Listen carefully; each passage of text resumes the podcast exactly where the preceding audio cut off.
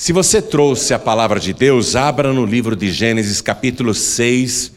Eu vou ler o versículo 1 e depois o versículo 5. É muito forte o que você vai ouvir agora. É muito forte.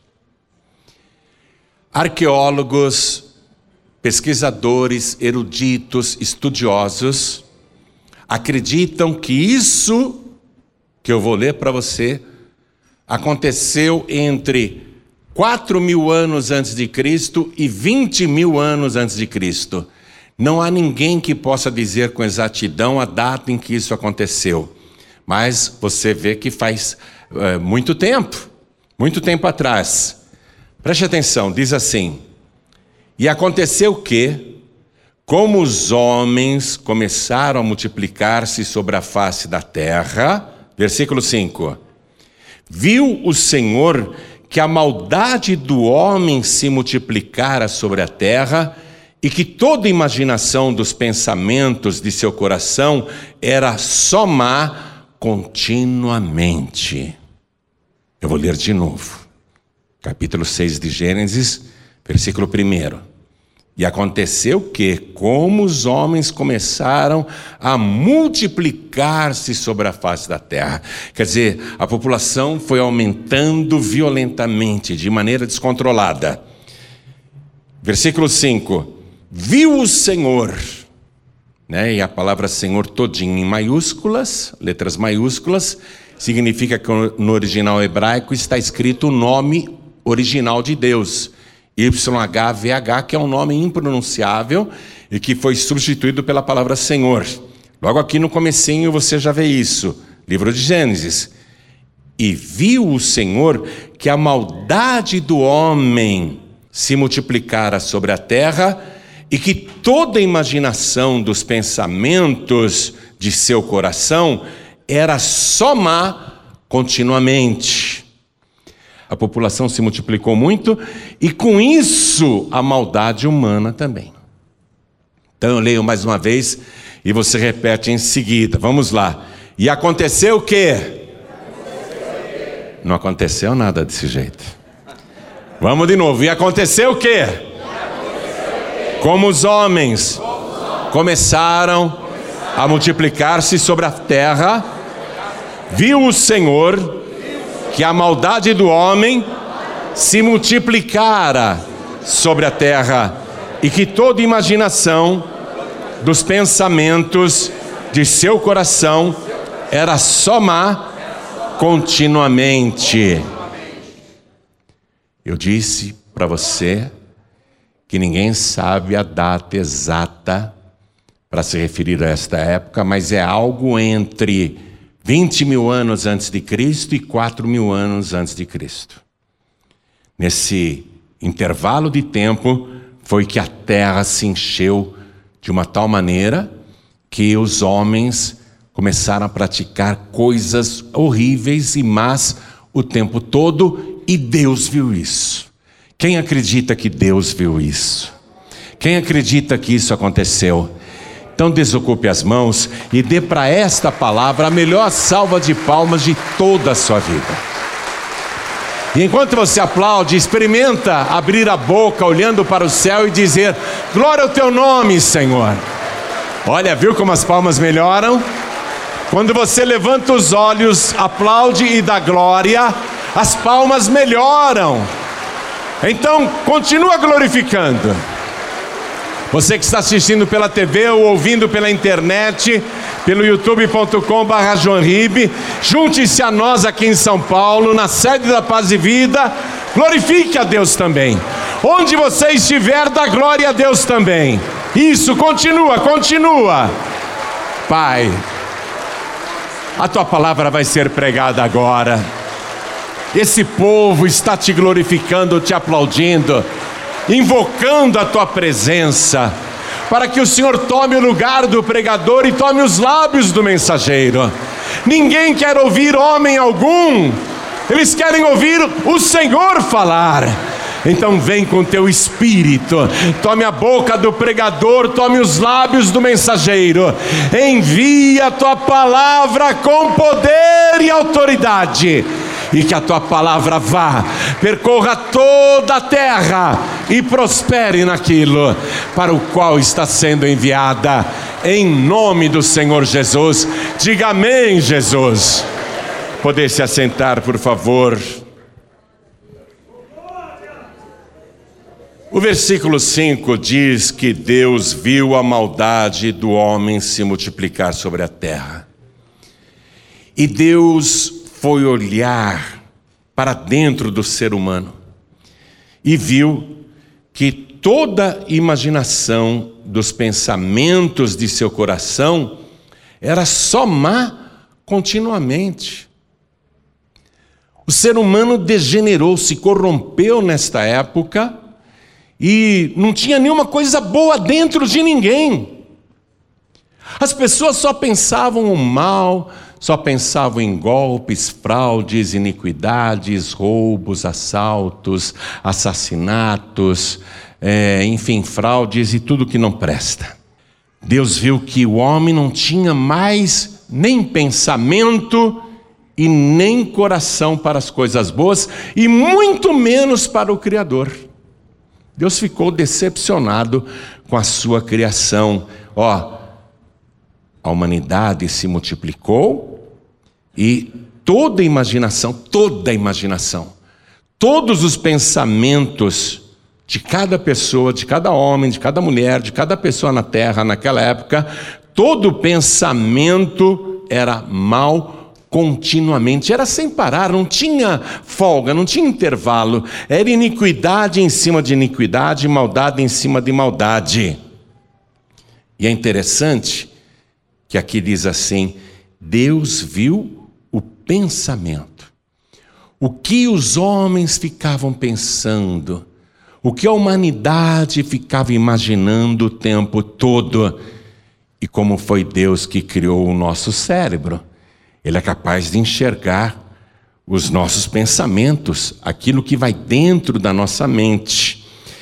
E o coração, a intenção do coração, um coração mau, um coração cheio de iniquidade o tempo todo.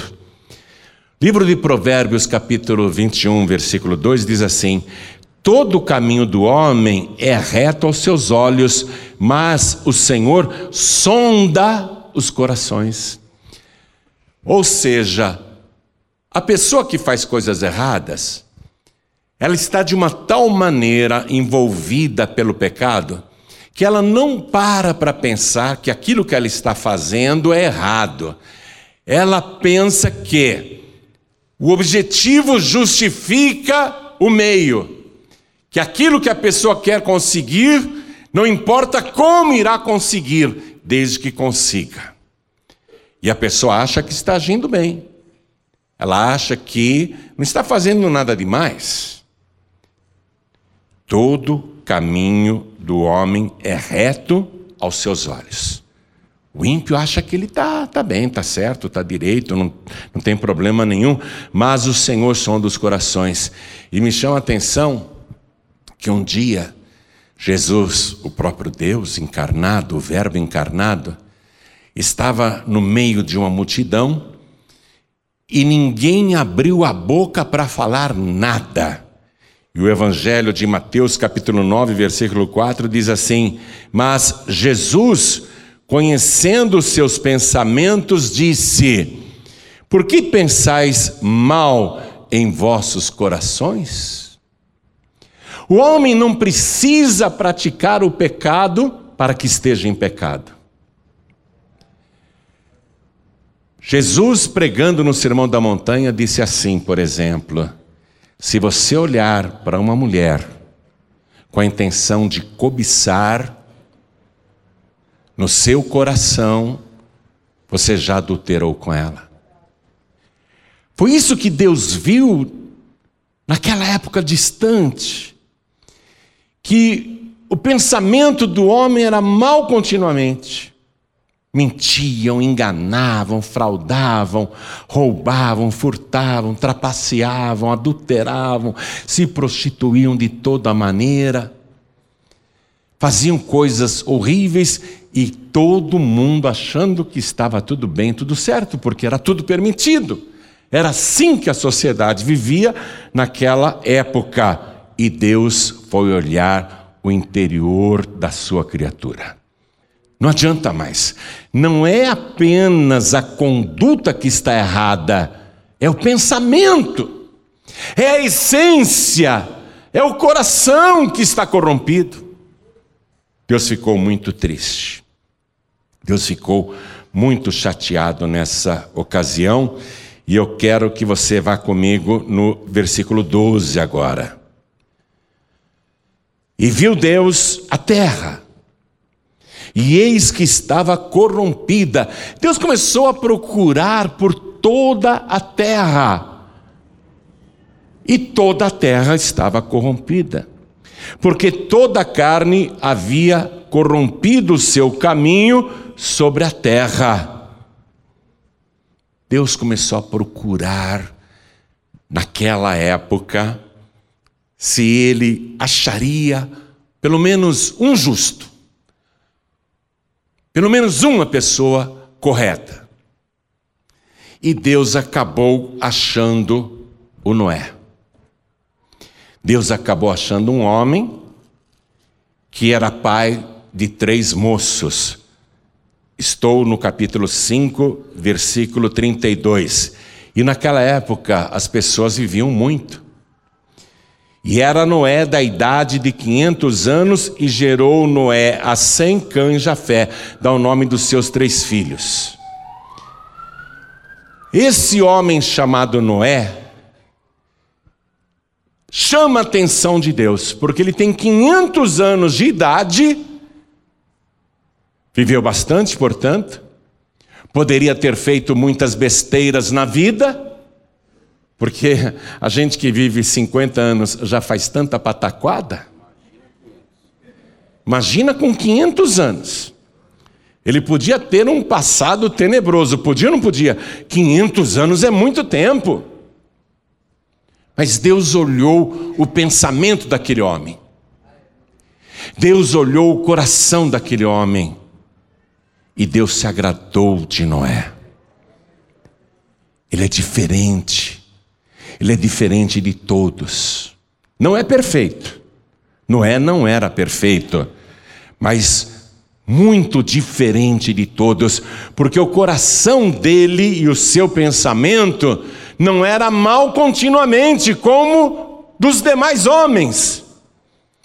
E Deus se agradou de Noé, Deus começou a olhar para Noé com outros olhos. Veja então o versículo 8. Estou no capítulo 6, versículo 8. Noé, porém, achou graça aos olhos do Senhor.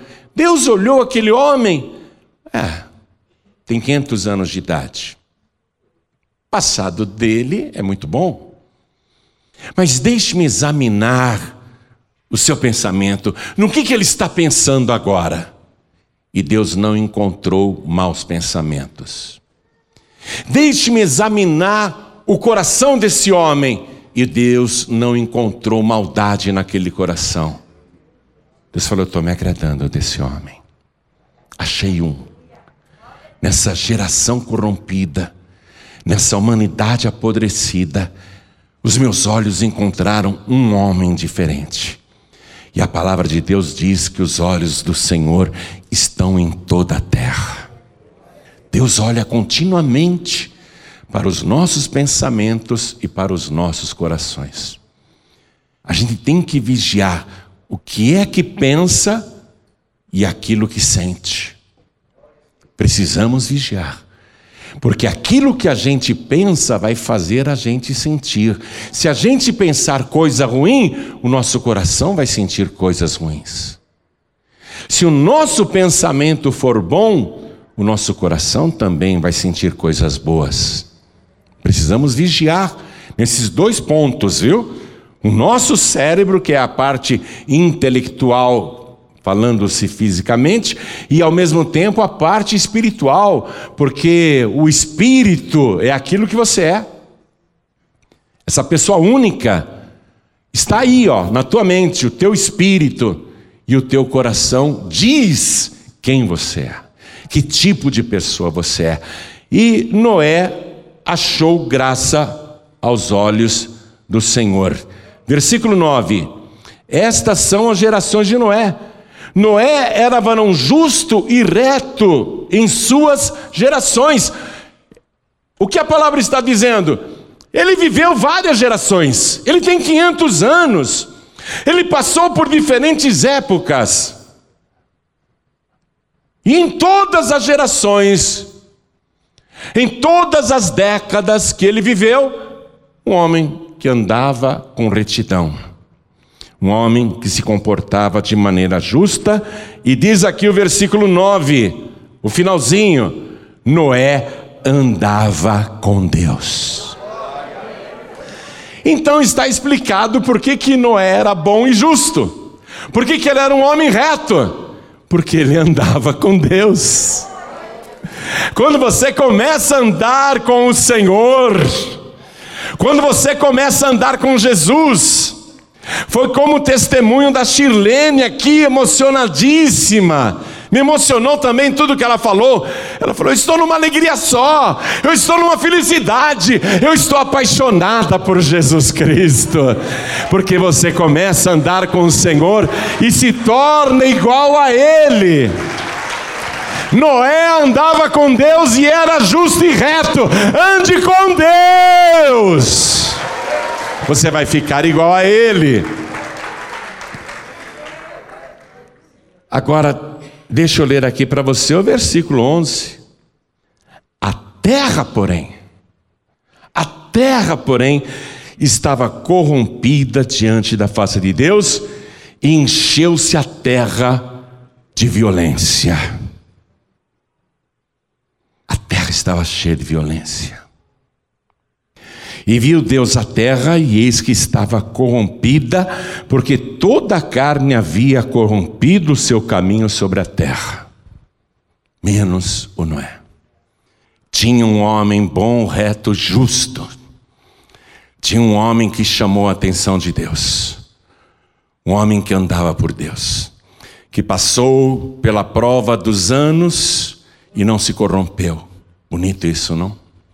Ele se manteve firme na presença de Deus. Ele andava com Deus.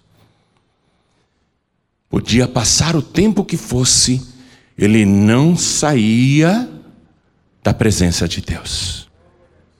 Mesmo com toda a terra à sua volta corrompida, o pecado correndo solto, o pecado à volta de Noé, tudo parecendo normal, tudo parecendo permitido, tudo parecendo reto e certo, mas Noé não se contaminava com as coisas do mundo. Ele se mantinha íntegro e reto na presença de Deus. Mas o que me chamou a atenção aqui foi justamente o fato que eu li no início do capítulo 6, que os homens começaram a multiplicar-se. A humanidade começou a crescer muito. Hoje nós estamos vivendo uma época em que a população da Terra já está próxima de 8 bilhões de habitantes.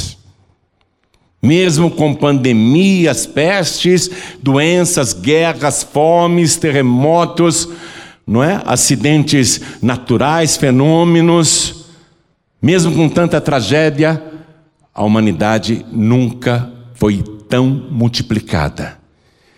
E quando a humanidade se multiplica, atenção, se repete aquilo que aconteceu na época de Noé. O retrato da época de Noé é o retrato da nossa época. Quando a humanidade se multiplica, a maldade e a iniquidade também se multiplicam. Anos atrás, um cientista muito renomado fez uma experiência e ele a repetiu 25 vezes. E nas 25 vezes em que ele repetiu essa experiência, os resultados foram similares. Eu separei essa matéria para você acompanhar.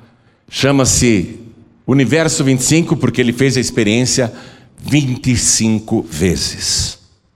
A experiência mais assustadora da história da ciência. Atenção, vou repetir. A experiência mais assustadora da história da ciência. Eu vou ler para você. Você já ouviu falar do experimento Universo 25? O etologista especialista em comportamento animal, John Bill Carroll, trabalhou durante toda a sua vida para entender o efeito de questões demográficas, como a superpopulação no comportamento individual e social de roedores como ratos e camundongos. O trabalho é considerado um dos mais assustadores da história, porque trouxe resultados bizarros. E, mesmo repetido diversas vezes, apresentou resultados muito similares. Tudo começou na segunda metade dos anos 1950, quando Calhoun passou a trabalhar no Instituto Nacional de Saúde Mental. Esse é o cientista. Ele está numa espécie de quadrado. A foto é preto e branco, não dá para você ver direito, mas mede 12 metros quadrados, tipo assim, 3 por 4. E são casinhas de ratos ele fez uma colônia de ratos. 25 vezes ele fez essa experiência. Vamos avançar. Ele começou a tentar entender quais seriam as principais características para a vida perfeita de ratos. Criou diversos modelos e chegou a um que considerou perfeito. Basicamente, ele colocava cerca de 32 a 56 roedores em uma caixa de 12 metros quadrados, dividida em quatro cômodos. Os roedores não teriam escassez. Diversão, sabe aqueles brinquedinhos que os ratos ficam, né? Brincando nas rodinhas. Brinquedinhos. Diversão, comida e água seriam abundantes no espaço e locais adequados para reprodução e gestação também eram disponibilizados. Em todos os experimentos, os ratos chegaram a um pico populacional e posteriormente entraram em uma crise. Então, conflitos hierárquicos e incidentes de saúde mental acometiam a população de forma generalizada, no que Calhoun cunhou como ralo comportamental. Confira a descrição do autor dada a, Scientific American de 1962 sobre o comportamento social dos ratos durante o ápice demográfico dos seus experimentos. Abre aspas. Muitas ratas eram incapazes de levar uma gravidez até o fim. Ou, quando conseguiam, de sobreviver ao parir a ninhada. Um número ainda maior, após dar à luz com sucesso, decaía em suas funções maternas. Entre os machos, os distúrbios de comportamento iam desde desvios sexuais até canibalismo e de hiperatividade frenética, até um quadro patológico no qual os indivíduos emergiam para comer, beber e se mover apenas quando outros membros da comunidade estivessem dormindo. A Organização Social dos Animais mostrou igual ruptura, disse o texto. A fonte comum desses distúrbios tornou-se mais aparente e dramática nas populações nas primeiras séries de três de nossos experimentos, disse o cientista, no qual observamos o desenvolvimento do que chamamos de ralo comportamental. Os animais se aglomeravam em maior número em um dos quatro cercados interligados, no qual a colônia era mantida. Até 60 dos 80 ratos em cada população experimental se agregavam em um cercado durante períodos de alimentação. Os indivíduos raramente raramente comiam sem estar na companhia de outros ratos. Como resultado, densidades populacionais extremas se desenvolveram no cercado escolhido para comer, deixando as outras com populações esparsas. Nos experimentos em que o ralo comportamental se desenvolvia, a mortalidade infantil chegava a porcentagens de até 96% entre os grupos mais desorientados da população, afirmou Calhoun. No universo 25, assim chamado por ser a 25 repetição do processo, os ratos chegaram a uma população de quase 2 mil indivíduos. Atenção, eram 32 a 50 ratos naquele espaço de 12 metros quadrados, mas chegaram a quase 2 mil. Uma classe de miseráveis começou a surgir. E a grave densidade populacional começou a fazer com que os ratos se atacassem. No dia 560 do experimento, o crescimento populacional cessou e 40 dias depois, uma queda na população começou a ser registrada. Logo após isso, os ratos começaram a se matar. A população foi completamente extinta após algumas semanas. É possível traçar paralelos entre o universo 25 e a humanidade? A pergunta é essa. É possível traçar paralelos entre o universo 25 e a humanidade? Talvez.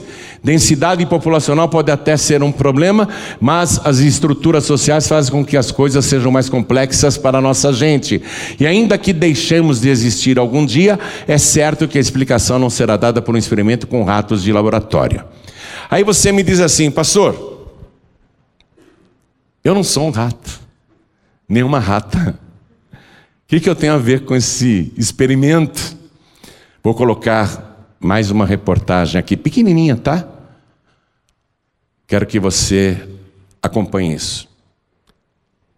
Você disse que não tem nada a ver com essa experiência dos ratos, não é? A humanidade não tem nada a ver com a experiência dos ratos.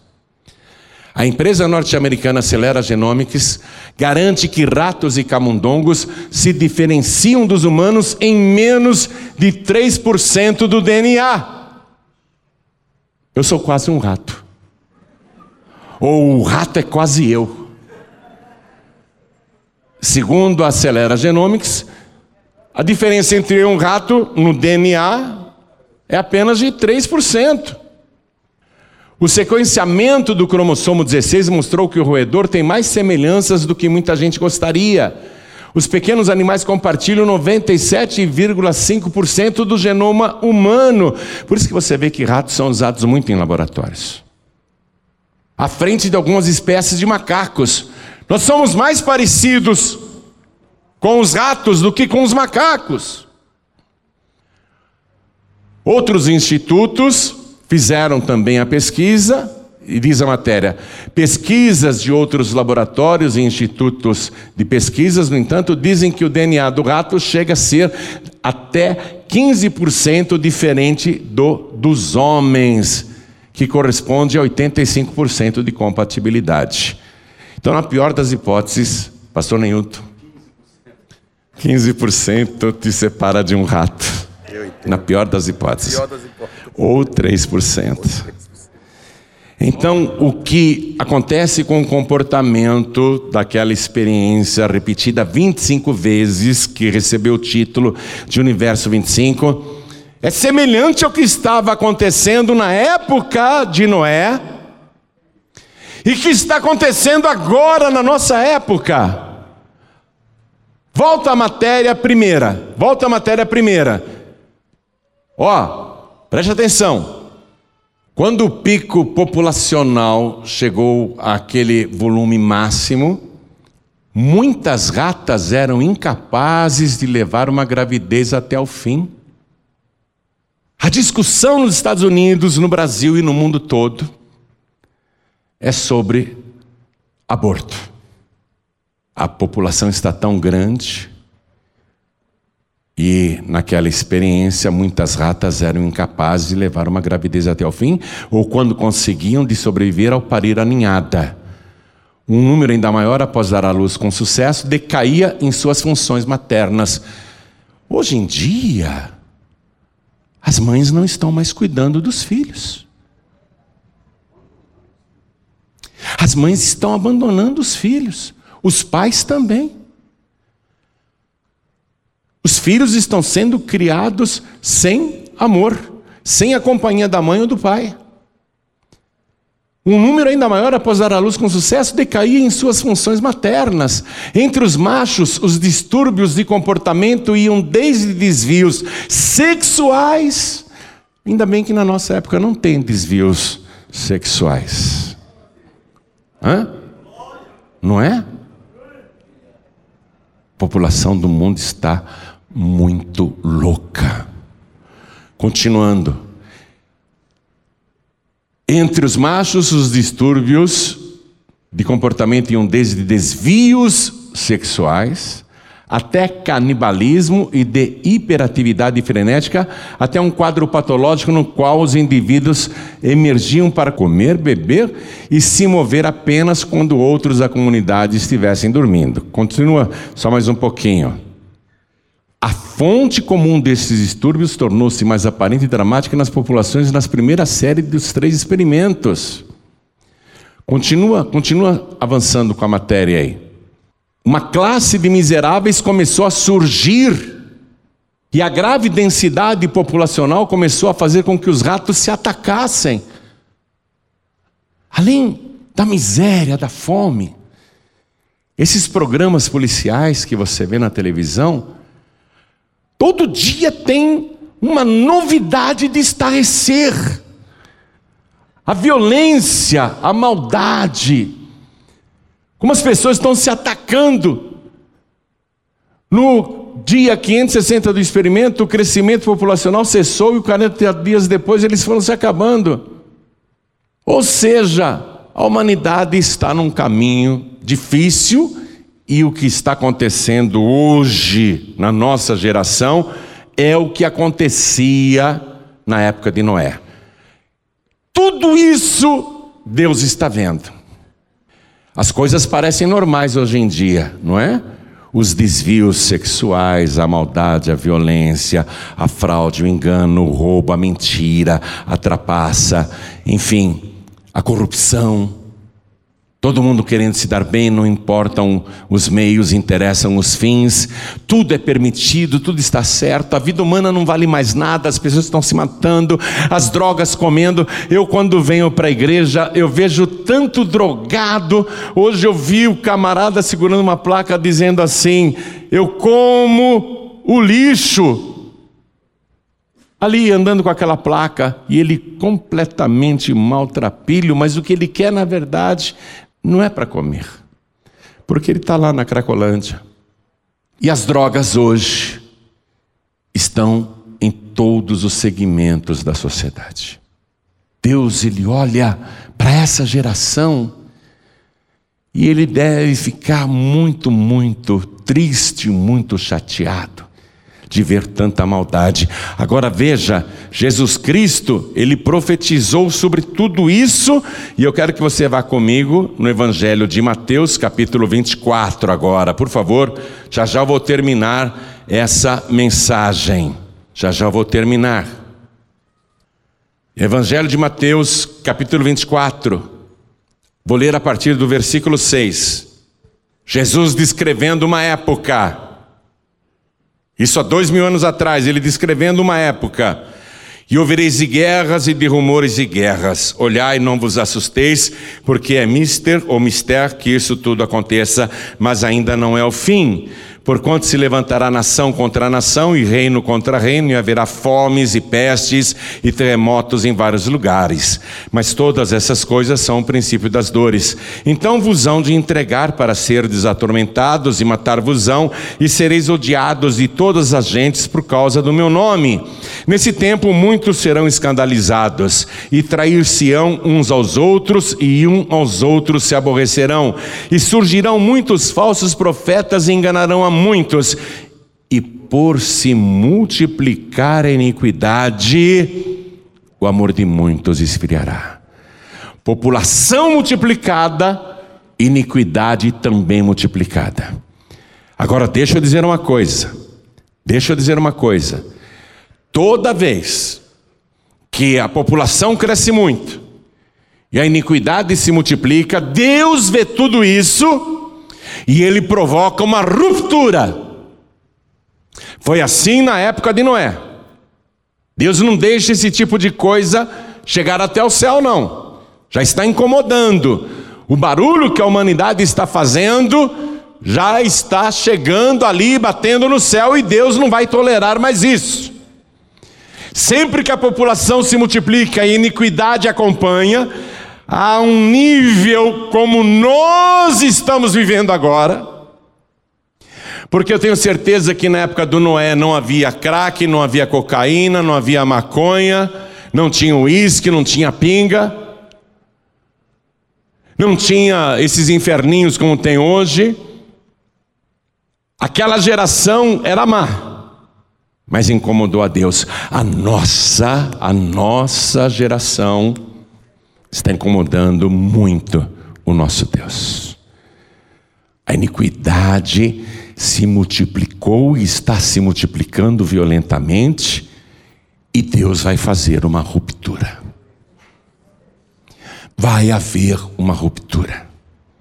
Atenção. Deus não vai mandar fogo para destruir os ímpios. Vai haver uma ruptura, vai haver uma separação. Deus vai dizer assim: vocês querem se matar feito ratos? Vocês querem continuar levando a vida desse jeito? Mas eu estou olhando na terra, e os meus olhos estão percorrendo toda a terra o tempo todo e eu estou procurando os justos, não porque eles têm justiça própria, mas porque foram justificados pelo sangue do meu filho Jesus. Os meus olhos já estão separando os fiéis da terra para que estejam comigo, e eu vou fazer uma ruptura. Qual é a ruptura que Deus irá fazer? em oculto nas nuvens dos céus, sem que essa humanidade louca e corrompida de hoje perceba.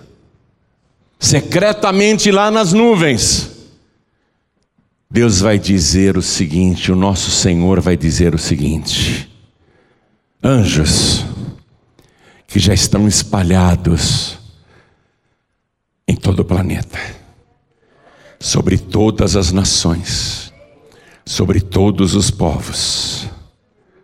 Quando eu der a ordem, quando eu disser já, toquem as trombetas. Comecem a tocar as trombetas. Quando ele falar já, quando ele der essa ordem, as trombetas soarão em todo o planeta, mas os ímpios não ouvirão, porque eles também não ouviam o Noé. Deixa eu dizer isso para você. Deus falou: Noé, vem cá, eu te achei justo nessa geração. Você vai fazer uma arca e você vai salvar a sua própria vida, você vai salvar a sua família, a sua esposa, seus três filhos e as suas três noras. Faz a arca do jeito que eu estou te falando.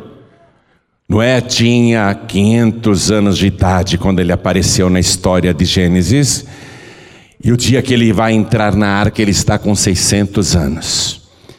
Quantos anos Noé ficou ali, junto com os filhos, construindo aquela embarcação enorme, num lugar seco, onde não tinha água?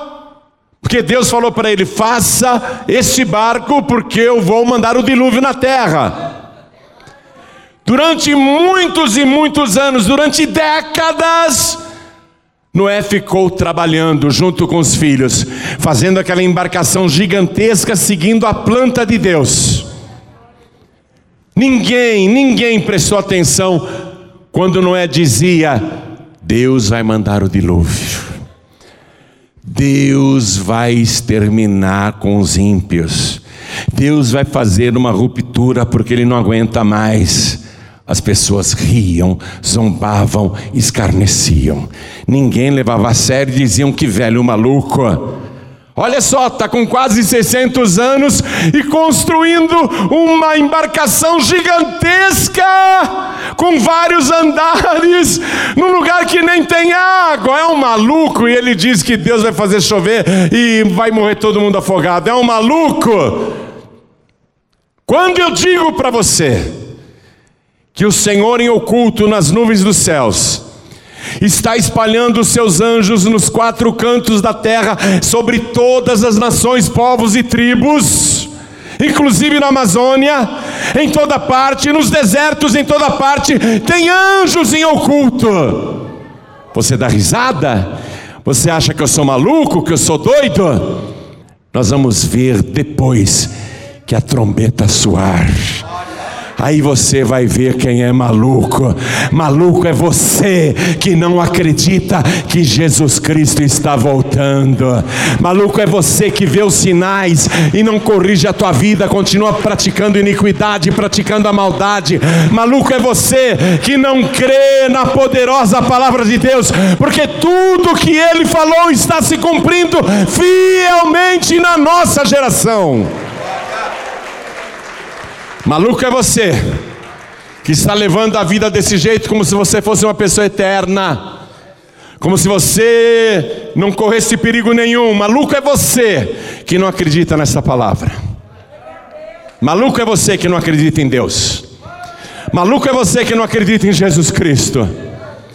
Porque tudo que ele falou se cumpriu fielmente. Vai ler as profecias.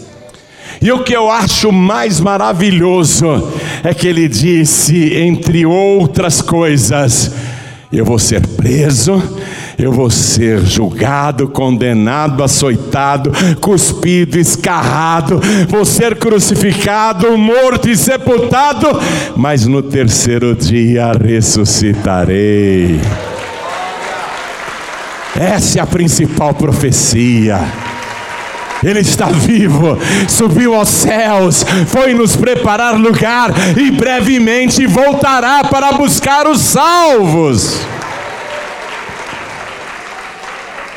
Na época de Noé, ninguém acreditava, mas aconteceu. E as provas arqueológicas estão espalhadas em todo o planeta. Cadáveres de várias espécies de animais, peixes, aves e outras criaturas, inclusive árvores. Como é que pode na Sibéria, onde só tem gelo, árvores inteiras congeladas com folhas e frutos? Quem levou aquelas árvores para lá? Que força foi essa que arrastou a vida e que extinguiu a vida na época de Noé, salvando somente ele e sua família. Os estudiosos dizem que durante o dilúvio, os ventos chegavam até mil quilômetros por hora. As ondas que se levantavam chegavam a ter um quilômetro de altura. Todos os picos da terra foram cobertos. Quem poderia acreditar numa coisa dessa? Água suficiente para cobrir as montanhas mais altas do nosso planeta? Quem poderia acreditar que Deus faria uma coisa tão grande e tão impossível aos olhos humanos? Mas teve um homem que acreditou, teve um homem que viveu pela fé Teve um homem que disse: Sim, Senhor, eu quero ser salvo. Eu quero que a minha esposa seja salva. Eu quero que o meu filho sem o mais velho, o Cã e o Jafé, o caçula, eu quero que os meus três filhos sejam salvos. E eu quero que as minhas três noras também sejam salvas. Sim, Senhor. Sim, Senhor, eu creio. Eu vou fazer do jeito que o Senhor está mandando. E naquele mundo antigo, somente oito pessoas foram salvas. Noé tinha sete membros na sua família, sete membros. E Noé aprendeu com Deus. Noé aprendeu a obedecer Deus. Aprendeu a fazer como Deus fazia. Deus mandou ele construir a arca, sim, senhor. Agora Noé, a arca está pronta. Entra com a tua família, porque daqui sete dias eu vou mandar chuva sobre a terra. eu vou abrir as comportas do céu e vou abrir também os poços do abismo. A terra vai se inundar. Entra na arca, mas não tem nuvem no céu, nem está chovendo, mas eu obedeço. Ele ficou sete dias dentro da arca, sem ter chuva lá fora. E passados os sete dias, não antes e nem depois, do lado de fora, Deus fechou a única porta. Era a porta da salvação. Deus fechou a única porta da salvação. Só os que estavam dentro foram salvos. Sabe o que Jesus disse? Eu sou a porta. Quem entrar por mim salvar-se-á. A terra está para sofrer uma grande ruptura a porta ainda está aberta. Entra pela porta. Eu não sei quanto tempo nós temos, mas entra pela porta. Entra enquanto dá tempo e salva a tua vida. Salva primeiramente a tua vida. Quando eu pego um avião para qualquer lugar, as comissárias começam a dar as instruções de segurança. E elas ficam lá na frente, explicando como apertar o cinto, e caso haja despressurização, as comissárias ensinam os passageiros. Máscaras cairão automaticamente. Coloque primeiramente em você e depois em quem estiver do teu lado. É interessante isso.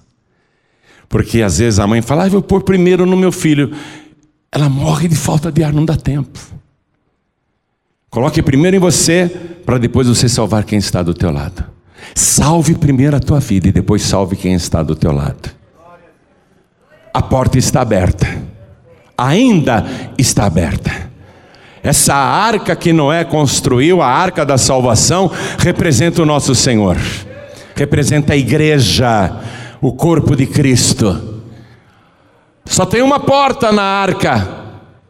Naquela imensa embarcação só tem uma porta, não tem portas dos fundos, nem outras laterais, não tem outras entradas. Só tem uma janelinha minúscula que Deus mandou Noé deixar ali na parte mais alta da arca e não é grande aquela janelinha, porque senão entraria água, inundaria a embarcação. É o suficiente para depois Noé, quando acabar o dilúvio, ele colocar uma pombinha para fora e ela voar, voar, voar. E diz a palavra que a pombinha voltou porque não achou descanso para os pés. Noé falou: ainda tem muita água na terra não está chovendo mais, mas a terra está alagada. Eu vou esperar mais sete dias. Ó, Noé aprendeu com Deus. Eu vou esperar mais sete dias. E depois de sete dias ele soltou a pombinha outra vez. E a pombinha demorou para voltar.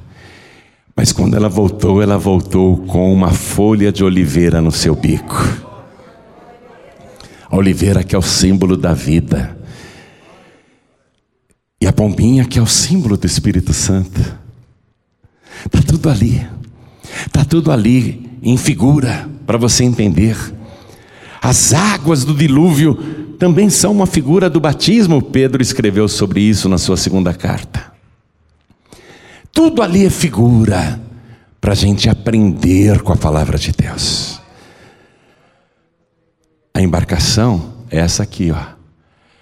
Essa é a tua arca. Você tem que ficar dentro dessa arca. Não importa o que esteja acontecendo lá fora, ou que pareça que não há perigo, mas você é uma pessoa que vigia, você é uma pessoa que conhece a palavra, você vai olhar para fora e dizer: Ah, o céu está azul, parece que está tudo calmo lá fora. Hum, mas eu não vou sair para o mundo, porque eu sei que brevemente Jesus Cristo vai voltar. Eu vou ficar aqui dentro esperando. Aqui é seguro, aqui eu estou salvo. É aqui que eu vou permanecer. Tem uma única porta. Jesus é a única porta que salva. Ou você entra pela porta que é Jesus, ou então você vai dar com a cara na porta. Você vai quebrar a cara. Se colocarem outras portas na tua frente, são falsas. São portas largas que conduzem à perdição. A porta da arca da salvação, a porta que é Jesus, é uma porta estreita. Você tem que se curvar para entrar nessa porta estreita. Quem é altivo, imponente, eu sou o tal, eu sou o bom, quero entrar nessa porta, você não vai conseguir. Você vai ter que tirar o teu orgulho, se despir de toda a vaidade, e não importa se você é uma pessoa rica, famosa, importante, empresário, empresária, ou intelectual, uma pessoa estudada, com muitos diplomas e PhDs e que fala não sei quantos idiomas, não interessa nada disso. Você vai se despir de toda a cultura e só vai te interessar uma coisa: entrar pela porta. E para entrar nesta porta estreita, tem que ser com humilhação. Eu tenho que me curvar, eu tenho até que me ajoelhar. A porta é estreita. Eu tenho que deixar a minha bagagem do lado de fora. Eu tenho que deixar os vícios. Eu tenho que deixar os prazeres, as coisas do mundo. Eu tenho que me livrar dessa carga pesada e entrar pela porta. Na arca de Noé não dava para levar objetos pessoais. Não dava. E a família de Noé era bem ensinada e sabia disso. Senão a esposa iria dizer: Ai, Noézinho querido, eu quero levar a nossa cama king size. A esposa de Noé não pediu isso, porque ela sabia que tinha que se livrar da carga daquele mundo antigo, para salvar a sua própria vida. Vamos ficar todos de pé.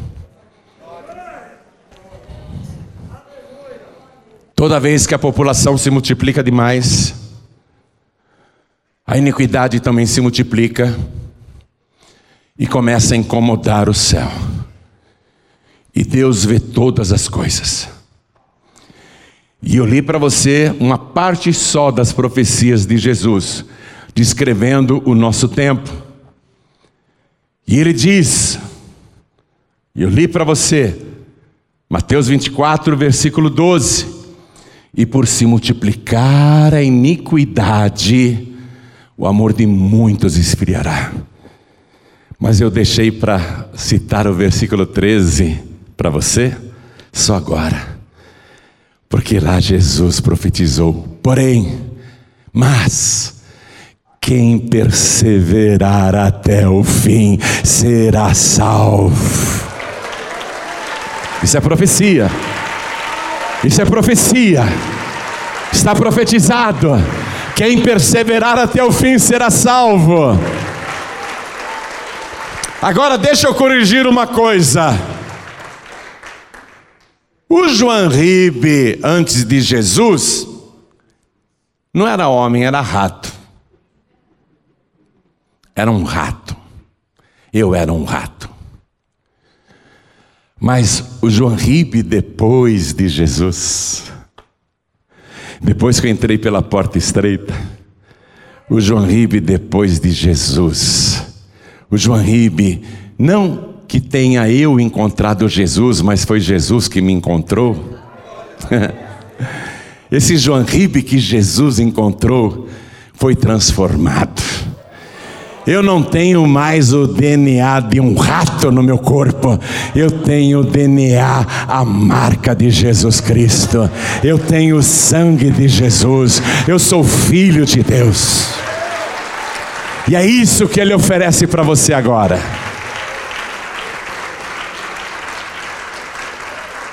Gosto muito do que está escrito no Evangelho de João, capítulo 1, versículo 12. Gosto muito. Mas a todos quantos o receberam, deu-lhes o poder de serem feitos filhos de Deus. Você não vai ser mais um rato e nem um homem ou uma mulher. Você vai ser feito filho de Deus, filha de Deus. O teu nome vai ser escrito no livro da vida do Cordeiro. Então escapa enquanto é tempo. Lembra da instrução da comissária de bordo? Havendo despressurização, máscaras cairão automaticamente. Coloque primeiro em você e depois em quem estiver do teu lado. Vai haver uma despressurização nesse planeta. A trombeta vai descer automaticamente, o poder do Espírito Santo vai descer automaticamente. Primeiro você, primeiro você.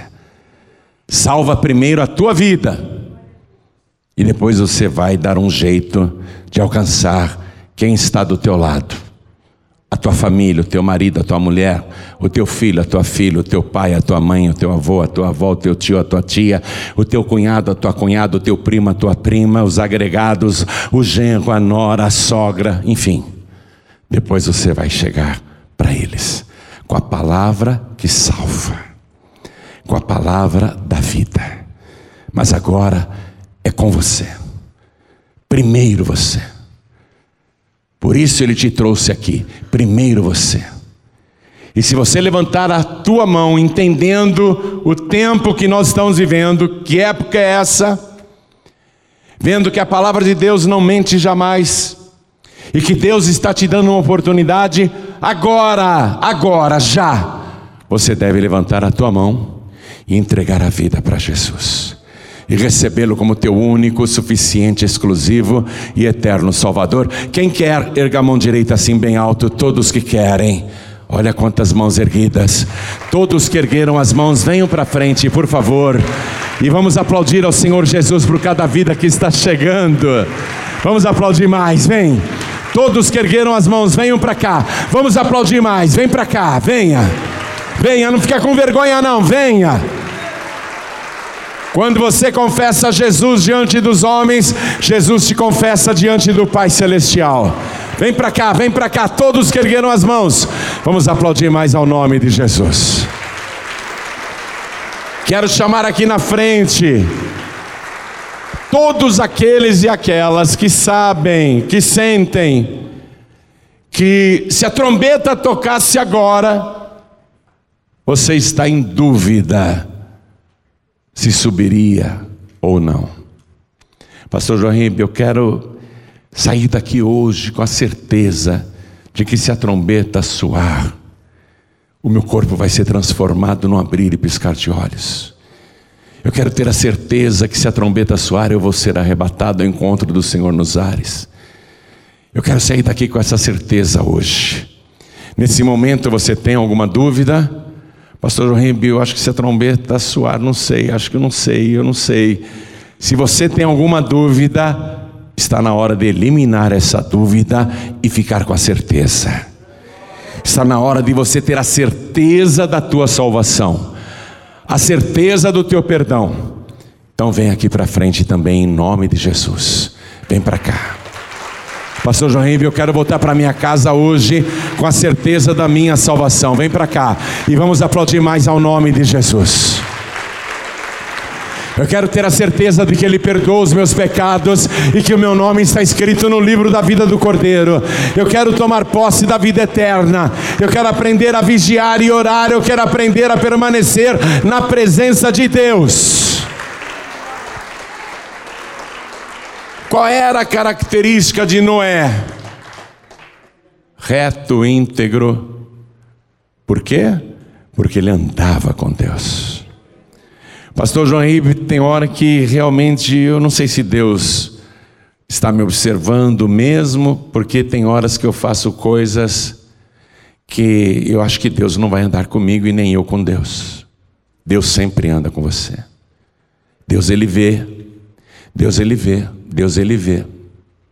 Mas o que Deus quer é que você ande com Ele. Você só vai ficar igual a Ele se andar com Ele. Quanto mais você andar com Jesus, mais parecido, parecida você vai ficar com Jesus. Pastor João Ribe, Jesus não me rejeitou jamais. Ele me recebe do jeito que eu estou, ele me perdoa, com certeza. Você quer andar mais colado em Jesus? Quer andar mais colada em Jesus? Quer grudar mais em Jesus? Quer ficar tão próximo, tão próxima de Jesus, que você consegue até sentir o perfume de Cristo? Quer ter mais intimidade com Jesus? Vem aqui para frente também, vem para cá. É isso que eu quero, pastor. Eu quero mais intimidade com Jesus. Eu quero colar em Jesus. Eu quero grudar em Jesus. Eu quero ficar o tempo todo ali na presença do Senhor. Noé andava com Deus. Eu quero andar com Deus. Eu quero andar com Deus. Então vem aqui para frente. Quero falar com você que está assistindo esta mensagem pela TV ou pelo meu canal youtube.com.br ou ouvindo na Rádio Feliz FM ou em qualquer emissora do Brasil ou em outra parte do mundo. Quero falar com você que está ouvindo esta mensagem no podcast. Olha o tempo aí, o tempo chegou. O tempo descrito por Jesus, o tempo chegou. Não é hora de você adiar a sua entrega para Jesus. Não é hora de você adiar. Tem gente pensando, ah, vou aproveitar mais o mundo, aproveitar mais a vida, aproveitar mais a juventude e depois eu vou para Jesus. Não faça isso. Você está andando numa corda bamba e expondo a tua alma a cair no precipício. Você que está me assistindo e ouvindo à distância, não brinque mais com a tua alma, porque é o único bem eterno que você tem. Ou você vai passar a eternidade com o Senhor Jesus em delícias, ou vai passar a eternidade em tormentos, onde haverá choro e ranger dos dentes. E não sou eu que estou falando isso, não, foi ele quem disse. Então é a hora de você parar de brincar com esse único bem eterno que está aí no teu corpo, que é a tua alma. Está na hora de você entregar a vida para Jesus. E você que está afastado, afastado, ouvindo esta palavra à distância, não é hora de você ficar no mundo. A terra está corrompida. Você fica andando só com gente que não presta, só com gente que já está condenada. Você não percebe isso? Que você está se condenando com essas pessoas? Hein, filho pródigo, hein, filha pródiga? Está na hora de você voltar para a casa do Pai? Então você que sabe disso e não quer jogar fora a tua alma, então diga: Eu quero voltar para Jesus, eu quero entregar minha vida para Jesus. E quem está me assistindo nos hospitais, tem muita gente agora também acompanhando ao vivo, porque está sendo transmitido pelo youtube.com.br. Você que está assistindo esta mensagem aí ao vivo agora, onde você está? Aí na frente do teu computador, ou do teu celular, ou do teu tablet, entrega a vida para Jesus, volta para Jesus agora.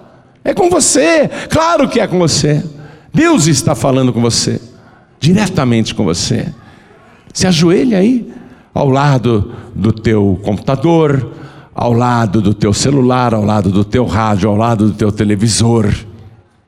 Pastor João Ribeiro, eu estou ouvindo esta mensagem enquanto eu dirijo eu não tenho como me ajoelhar. Ou então eu estou dentro de um trem, estou numa lotação, numa van, num comboio, eu não tenho como me ajoelhar agora, tudo bem? Pastor João Ribeiro, estou num hospital imobilizado, não tenho como me ajoelhar, tudo bem, coloque a mão direita sobre o teu coração, se você quer entregar a vida para Jesus ou voltar para Jesus. Agora nós aqui podemos nos ajoelhar, não podemos?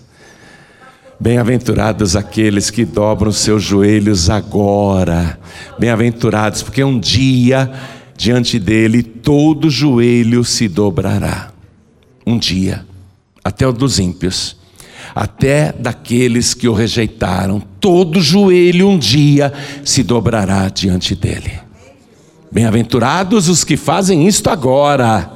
Coloque a mão direita sobre o teu coração assim. Diga, meu Deus e meu Pai.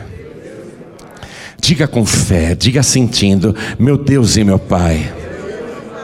A terra se corrompeu, se encheu de violência, e o errado passa por certo, e a iniquidade se multiplicou com a população. E eu sei que esta é a época que o Senhor mesmo descreveu quando estava aqui na terra. O tempo é chegado e eu não quero perder a minha alma. Eu preciso do teu perdão e da minha salvação. Então, me ouve agora. Perdoa os meus pecados, apaga as minhas iniquidades e me purifica com o sangue de Jesus. Retira de mim tudo que não presta e não deixe o inimigo me enganar, me seduzir, para eu me desviar, porque eu quero ficar firme aqui dentro da arca da salvação. Eu quero continuar na tua presença e andar com o Senhor. Então vem agora e me dá também o teu Espírito Santo, me dá a tua virtude, me dá o teu poder e me ajuda a perseverar. Eu quero perseverar até o fim, porque o Senhor profetizou que quem perseverar até o fim será salvo. Eu não quero desistir, eu não quero voltar atrás. Me ajuda, Senhor, a continuar. Me abençoe agora com o sangue de Jesus. Me purifica de todo mal e me transforma cada dia mais a tua semelhança, porque eu quero andar com o Senhor e eu tenho esse direito, porque eu declaro que o Senhor Jesus é o meu único, suficiente, exclusivo e eterno Salvador para todos sempre. Amém. Continua assim, em espírito que eu e toda a igreja iremos orar por você. Por favor, igreja, estenda a mão direita na direção das pessoas aqui na frente. Nós vamos orar por você agora. Pai querido e Deus amado, Deus bendito, Deus todo-poderoso, nesse momento, muitas pessoas aqui, e também um número incalculável que só o Senhor sabe, a distância, tomou essa mesma decisão. Essa pessoa não quer ficar para a grande tribulação, ela quer perseverar até o fim, ela não quer se desviar nem voltar atrás, ela quer andar contigo todos os dias da sua vida, ela quer andar na tua presença.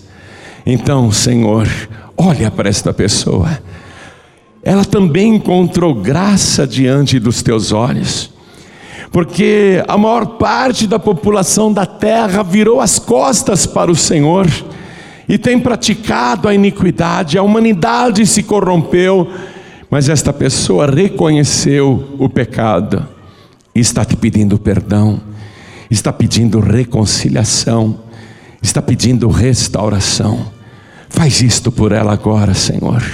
Salva esta vida, tira tudo que não te agrada limpa esta pessoa de todo pecado, de toda iniquidade, afasta todo perigo, toda sedução deste mundo, todo engano deste mundo, não deixe ela ser enganada e sair da tua presença.